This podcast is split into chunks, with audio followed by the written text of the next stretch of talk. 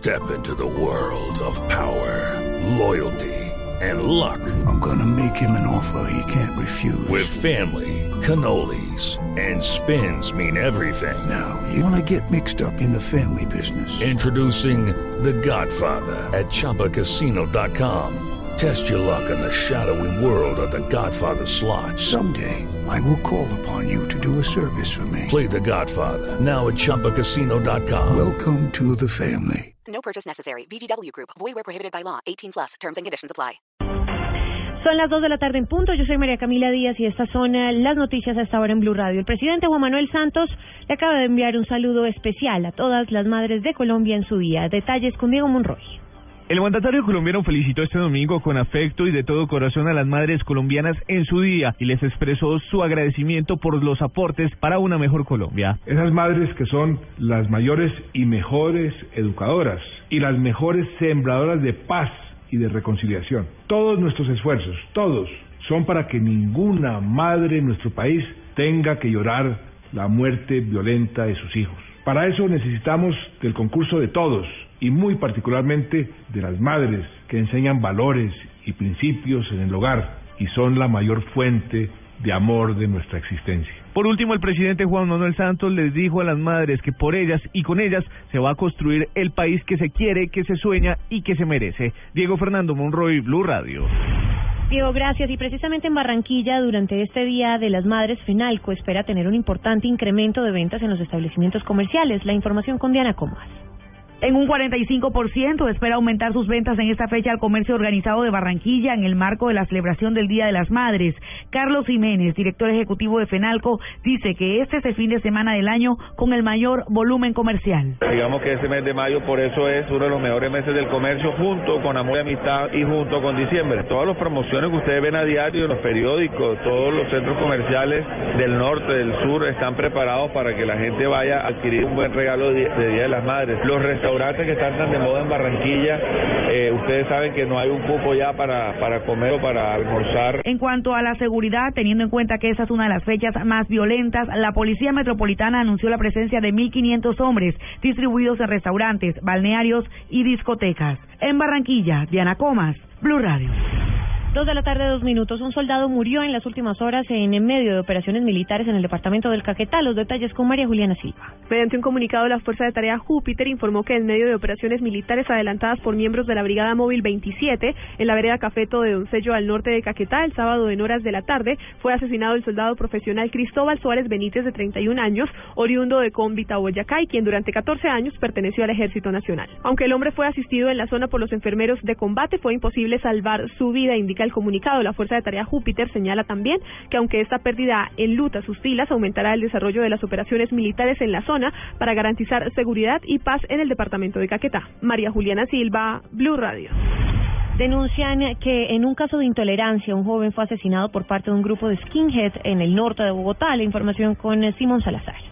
Las autoridades no han logrado esclarecer lo ocurrido en este caso donde al parecer un joven de 25 años fue asesinado por parte de un grupo de skinheads en la localidad de Chapinero en horas de la madrugada. Esto fue lo que contó a Blue Radio la hermana del joven, Zulma Avellaneda. La versión que nosotros conocemos de uno de los amigos fue que ellos estaban rumbeando en la 51, eh, ellos salieron en la calle 53 con séptima, vieron un grupo de skinheads, empezaron a, a gritarles, como tratar de hacer burla, estas personas atacan a los dos amigos de atrás, mi hermano se devuelve y en defensa de sus amigos, pues él recibe una puñalada certera en el corazón que lo deja muerto de manera inmediata. Aseguró que hasta el momento la policía no se ha comunicado con ellos y que no saben si hay avances en la investigación para capturar a los responsables de la muerte de su hermano.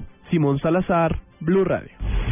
Simón, gracias. En Pereira, la policía quedó sorprendida al capturar a un hombre que a plena luz del día transportaba el cadáver de una mujer en una motocicleta. El transporte, el reporte de esta situación la tiene Freddy Gómez.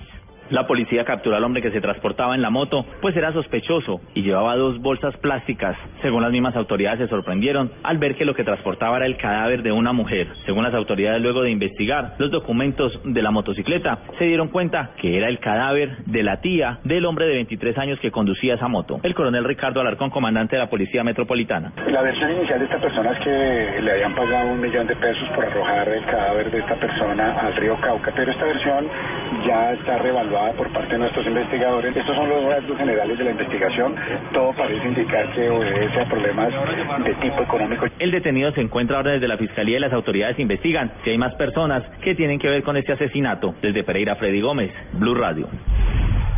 Freddy, gracias. En Noticias Internacionales, nueve soldados venezolanos fueron acusados hoy de muerte de un detenido que intentó fugarse. La información con Giovanni Quintero.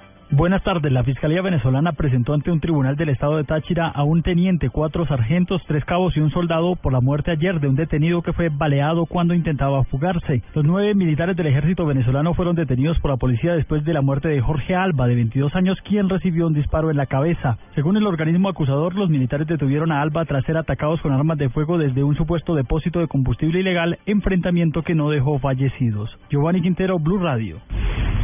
Y en deportes, el piloto alemán de Mercedes, Nico Rosberg, se quedó con el Gran Premio de España en la Fórmula 1 y de esta manera consiguió su primera victoria de la temporada. La información con Pablo Ríos.